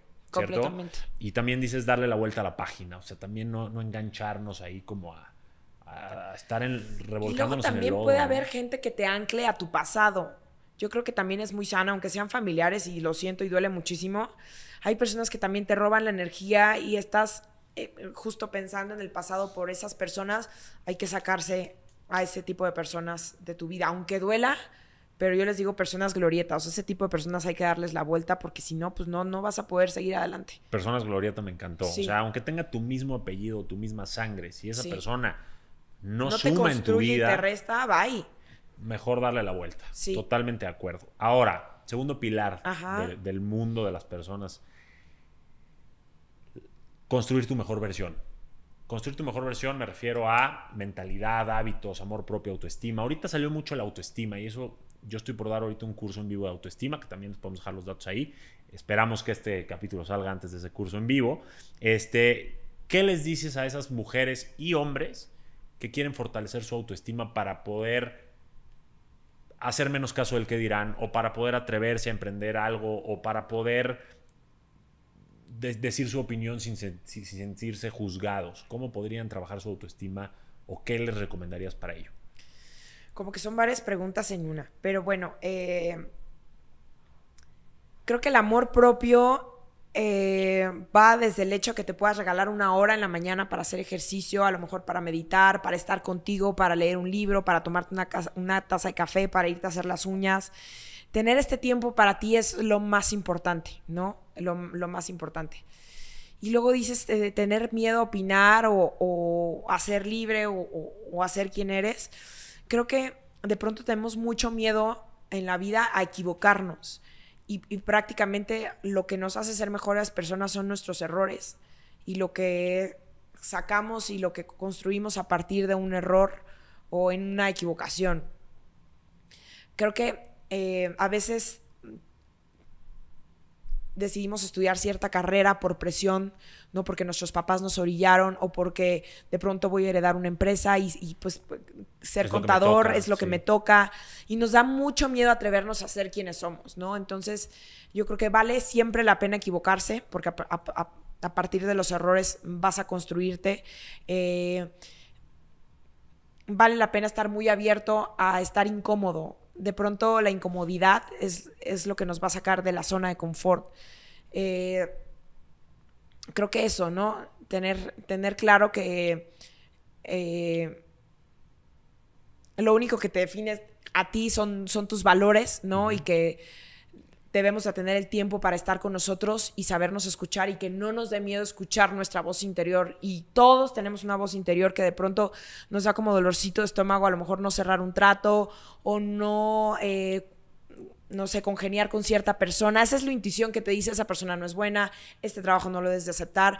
Siempre confiar en la intuición. Me encanta. Subrayo eso de darte un tiempo para ti, para platicar contigo, para saber quién eres y que no vengan comentarios de otras personas a decir quién eres. Y Eso sobre todo que te da brújula, te da como, Total. te da mucha brújula. Total.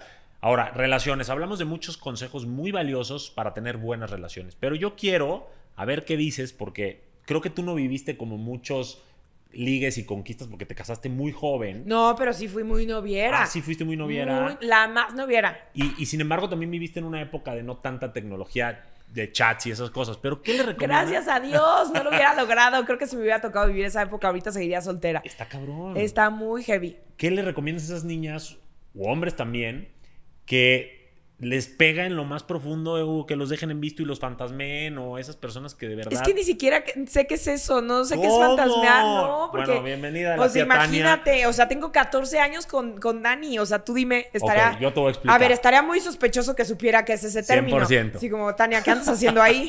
¿No? 100%. Ok.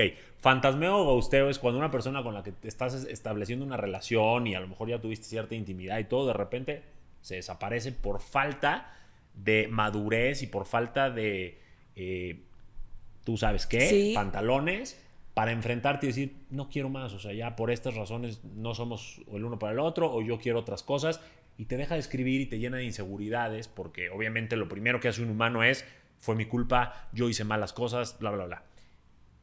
Todo esto pasa porque no, porque te dejó de responder mensajes. ¿Qué les recomendarías tú, que a lo mejor no eres tan de esa época del chat y del texto romántico, a esas personas que sí lo están viviendo? Dura la pregunta, venga. No me maten Bumble y todas las aplicaciones, pero yo diría, dejen las aplicaciones y salgan al mundo real a conocer gente de verdad, eh, no a estas pseudo perfiles que de pronto se inventan. ¿Qué es lo que me entero, eh? O sea, de, ah, no, yo... pero estas sí existen, han tenido interacción y todo. Sí, Solamente por se eso. dejan de buscar. Pero pues no hay como el face to face, como verte, citarse en algún lugar, que alguien te presente, cambiar tus... Porque de pronto tienes los mismos círculos de amigos, a lo mejor cambiar de círculo de amigos, empezar a hacer nuevas cosas, adquirir nuevos hobbies y a lo mejor ahí vas a encontrar a gente que tenga las mismas pasiones y los mismos eh, hobbies que tú. A mí me da mucho nervio, me da mucho nervio las aplicaciones, ¿Sí? me da mucha angustia. Ahorita, digo, el tema era como si alguien por WhatsApp te deja de buscar, pero me gustó este tema, vamos a pasarlo para allá. O Pues sea, es que, porque, o sea, yo me pongo a pensar que a mí me deja alguien en visto, una no respuesta también es, es una respuesta. Ah, no quiere eso, conmigo, encanta. bye, te bloqueo, te elimino, te elimino o lo que sea, no sé cómo, cómo salen las aplicaciones. Pero que te dejen visto también es una respuesta. O sea, qué 100%. angustia, ¿por qué no nos puede quedar claro? 100%. No te contestó, ya no quiso, ya no quiere, bye, vámonos. Y no eres tú, es él. ¿No? 100%. El famoso no eres tú, soy yo es validísimo, ¿cierto? Súper válido. Me encantó. Ahí, eso ya me lo respondiste, pero ¿qué crees? Que te abriste paso a otra pregunta. Dios. Sí, háblenle a Dani que pase por los hijos, por favor. Dani. este, ¿qué onda con las apps de, de citas? O sea, yo hice un video hablando totalmente de mi opinión de esto, pero quiero saber la tuya. Si tuvieras una hija hoy que te dijera, ma, estoy conociendo gente en Tinder, Bumble, Ajá. Raya, lo que sea, ¿qué le dirías? Es que justo, te juro que otro día tuve esa plática con Dani y nos botábamos de la risa. O sea, le digo, qué bueno, o sea, qué bueno que ya salimos de esa y ya no vamos a tener que enfrentarnos eh, a, a esa nueva forma de relacionarte con, con más gente. Pues trataré de acompañar a Amelia y a Patricio de la mejor forma, ¿no? Enterándome de, de cómo va. O sea, yo el otro día me enteré que si, no sé, que si vas a salir con alguien, le puedes mandar tu ubicación a como tu contacto seguro. Eso, eso pasa, ¿no? Seguramente sí. Sí, yo no sabía que, que eso ocurre. Qué porque sí, miedo llegar a una cita pensando que te pueden hacer algo. pues es que sí, eso también se da. Eso Sí, se da. sí, o sea, eso no es de que yo me lo inventé, o sea, eso ocurre, ¿no? De que ha- hay cierto, hay de pronto tipos, ¿no? Mal habidos que dicen, me, la voy a hacer que me la ligo y en realidad la voy a secuestrar o cualquier cosa. Entonces, me enteré que justo en esta aplicación puedes mandarle tu ubicación en tiempo real a, a tu contacto como de seguridad o de emergencia, ¿no? Pero sí, cuando a mis hijos les toque llegar a ese punto, pues los trataré de acompañar lo, lo mejor posible y tendré que aprender más acerca aprender de de, este tema. ellos. Ajá. Actualizarte y aprender de ellos, pero no está cerrada que puedan conocer el amor por ahí. Pues no. Es la época. Les contaremos la historia de papá y mamá para que entiendan que hay otra posibilidad y hay otra versión de, de ligar. 100%. Sí. Me, me queda una pregunta de consejos chingones, pero casarte tan joven, ¿lo volverías a hacer? Mm, Definitivamente. ¿Sí? Sí. ¿No, no te cortó las alas? No, hombre, para nada. ¿Te acompañó a volar? Porque mi vida no, no, o sea, no cambió. O sea, no es que Dani me iba a cortar las alas ni yo le iba a cortar las alas a él, ¿no? O sea, me da mucha risa cuando de pronto entre los hombres en el club de Toby tienen este chiste de, ay, es un mandilón. Mm. Es como, "¿Eh?". yo no lo amenacé ni lo llevé a punta de pistola a que se casara conmigo a- o a que decidiera que compartiéramos nuestra vida juntos, ¿no? O sea, al contrario, creo que en el momento en el que encuentras a la persona de tu vida, llega ahí para sumarte más que para restarte. 100%. Eh, eh, ser mandilón es riquísimo. Y que la mujer sea mandilona contigo también es riquísimo. O sea, Sí. Para eso estás en pareja. O sea, Sí. tienes pareja para tener pareja, no para estar de cabrón soltero por allá. Pero, este. Me da mucho coraje, o me daba mucho coraje antes, cuando yo ya estaba en época de querer conocer novia para querer casarme y así. Ajá, Que las niñas. No sé por qué siempre salgo con niños un poquito más jóvenes que yo. ajá. X. El caso es que siempre me dicen, es que yo no me quiero casar todavía porque me falta mucho por hacer. Ay, no. Oye, pues ¿qué te voy a cortar las alas? Y yo lo que quiero es volar contigo, impulsarte a volar, ser tu principal porrista. O sea, ¿por qué casarse mm, significa esclavizarse para nada? Digo, cuando Para te casas con alguien correcto. Para nada. Te casas con un mm, machista o lo que sea, pues a lo mejor no, pero con alguien correcto, Debería de ser algo que potencialice tu ser si eso es lo que buscas en tu vida. Entonces no te arrepientes. No me arrepiento. Lo O sea, a ver, a me casé creo que a los 23 o 24, nos esperamos 5 o 6 años para tener hijos, hicimos lo que quisimos, viajamos, nos desvelamos, agarramos la fiesta, o sea, hemos hecho de todo y lo voy a seguir haciendo. O sea, y lo voy a seguir haciendo porque yo sigo viajando con mis amigas, él se sigue yendo una vez al año también a, a esquiar, o sea, él ya una vez al año se va a esquiar y yo ya sé. ¿Y nunca fuiste celosa? No. Ay, Bueno, soy más celosa yo que él. Él sí es cero celoso y a veces como que me conflictuaba. hasta te enoja. Sí, hasta me enojas como, "Ugh, ¿o qué? ¿No me quiere o qué? Pero Ajá. no, creo que ya lo tenemos trabajado. Creo que mucho de la base de esta plática, y esto ojalá lo aprendan de ti, es una autoestima saludable. Sí. Que eso evita muchas cosas, te protege de muchas cosas y te ayuda a lograr muchas otras. Bueno, último consejo chingón, ¿estás lista? A ver. Las metas. Así, las aplicaciones. Las aplicaciones. ¡No! Las metas. Ajá. Una meta, me refiero a lo que sea, ¿eh? Tú eres una niña fit, aquí ya vi tus brazos súper acá. Y hay gente que quiere bajar de peso y Ajá. no lo logra. O hay gente que quiere a lo mejor crecer en su trabajo y no lo logra. O quiere vender pasteles vía Instagram y no lo... O sea, cualquier meta.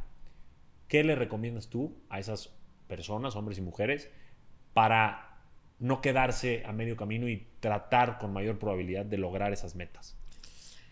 Que mm, lo materialicen, que lo... Yo soy mucho de, así como tú, cuadernito y... y Visualizarlo. y pluma, visualizarlo, escribirlo y no más quedarte con este tema guajiro de, ay, este, El poder de la lo voy a decretar, sí. ¿no? No, no, no lo decretes. Quiero convertirme en la repostera número uno de México. Pero pues estoy estudiando para dentista. No, mami, pues estás en el camino equivocado, ¿no? Voy a renunciar a esto que estoy haciendo para dedicarle el máximo tiempo y me voy a meter a estudiar repostería, eh, mm, voy a tener otro trabajo aparte. O sea, crear una estrategia. ¿Qué estrategia? Y anotarlo me va a llevar del punto A al punto B. Y sobre todo metas cortas para que después pueda ser más ambiciosa y pensar en una meta más grande, pero a largo plazo. Pero por lo pronto generar la estrategia, el vehículo que te va a llevar a conseguir tus metas. Me encanta. Eso, eso es muy importante y lo voy a, a enfatizar. La gente, como le da hueva perseguir sus sueños y construir sus sueños y su vida, pues le echa- se agarra de todas estas filosofías de el poder de la atracción. Yo voy a pegar mi póster y ya después voy a ser millonario, voy a tener un yate, voy a tener a la mujer de mis sueños o al hombre de mis sueños. O lo voy a escribir y lo voy a guardar en un sobrecito en mi almohada y todos los días ahí va a quedar. No. Aquí no hay poder de la atracción ni de la visualización como tal. Es que eso que tú estás viendo, como le vas a poner energía, enfoque, Claro. vas a trabajar todos los días en dar un pequeño paso para ir avanzando hacia lograr lo que son esos pequeños pasos hacia grandes metas que estás hablando. Y entonces eventualmente lo vas a ver materializado, pero no quiere decir que llega como, como magia y la gente no entiende eso y qué bueno que lo tocas hoy, porque si ustedes esperan a que les dé la vida o el cosmos o lo que ustedes quieran, todo peladito en la boca, no va a pasar. No va a ocurrir. O por lo menos la gente que hemos conseguido lo que hemos querido no ha sido así, ¿o cierto, No. Tania? No. Hemos ido tras ello, hemos tenido claro que queremos, ya sea en un póster, en una libreta, en uno que sea, pero luego hacemos pequeños esfuerzos con mucho enfoque para materializarlo, ¿cierto o falso? Completamente. O sea, yo te puedo decir que todos los días me despierto a las 5 de la mañana para ir a mi clase a 5.45 y hacer ejercicio. Porque sé que a las 7 que estoy saliendo de mi clase voy a tener esa recompensa. Va a sonar muy mafufo, pero ya traigo la endorfina, todo lo que da, y me da esa alegría y esa emoción de que ya, ya tuve ese ejercicio, ese momento para mí y tengo mucha energía para el resto del día. Y sí, definitivamente me cuesta uno y la mitad del otro despertarme a las 5 de la mañana, pero uno tiene que hacer esos pequeños esfuerzos que son tabiquitos, son tabiquitos que te ayudan a construir el edificio que quieres lograr. 100%. Ahorita que lo dices y antes de cerrar, este, tú estás en un programa de la mañana y todos los días tienes que estar como con buena cara y emoción y transmitiéndole al público. Y hay días que no te sientes así, hay días que te sientes de la chingada. Sí. ¿Cómo le haces? Eh, pues tampoco tratar de aparentar, ¿no? O sea, por ejemplo, hoy yo traigo una voz espantosa, ¿no? Porque me hizo mal el aire acondicionado y me duele la garganta, me duelen los oídos y a lo mejor hoy no estuve tan arriba de energía como todos los días y la gente también se da cuenta de eso y no me molesta que se den cuenta porque pues soy persona como cualquier otra y me Claro. enfermo y, y tengo días con energía más bajita, otros días con, con energía más, más alta y demás, pero también el trabajo te resulta ser o, resulta siendo como una, especie de terapia, ¿no? Y, resulta ser sanadora, que ya que estás ahí, la adrenalina del 3-2-1 te... Como que agarras Te vigoriza, exacto, te agarras inercia. O sea, primero como que medio lo actúas y después como que ya te lo creíste y agarraste momentum, impulso, lo que le llames. Completamente. Que por cierto, hoy sí me di cuenta yo, ¿eh? Sí. Sí, al principio entraste como un poquito rígida, me costaste trabajo, pero ya te veo mucho más relajada, entraste en el flow y te agradezco muchísimo que hayas estado aquí. Seguro muchas mujeres y hombres se van a nutrir de esta plática. Te tengo que volver a invitar un día que tengamos para echar chal mucho tiempo. Cuando quieras. Y que nos sigas nutriendo con tu perspectiva, con tu carrera, con el tipo de relación que construiste y todo lo que quieras aportar. Pues no sé si soy la mejor para enseñar ni para dar consejos. Hablo a partir de mi experiencia, de lo que me ha funcionado y con mucho gusto desde desde un lugar con mucho amor se los comparto, ¿no? Lo que, lo que me ha venido bien a mí y pues encantada de ser parte de esta comunidad porque te quiero mucho, porque admiro lo que haces y sobre todo por lo, generoso que eres compartiendo todo, todo lo que sabes. Muchas gracias. Yo a ti, la admiración es mutua, el respeto es mutuo y el cariño es mutuo y enorme. Muchas gracias. Gente, Tania Rincón, gracias por haber estado en Conquista tu Mundo. Nos vemos pronto. Muchas gracias a ti. Saludos bye, a todos. Bye, cool. Muchas gracias. Gracias. Sí, ahí está.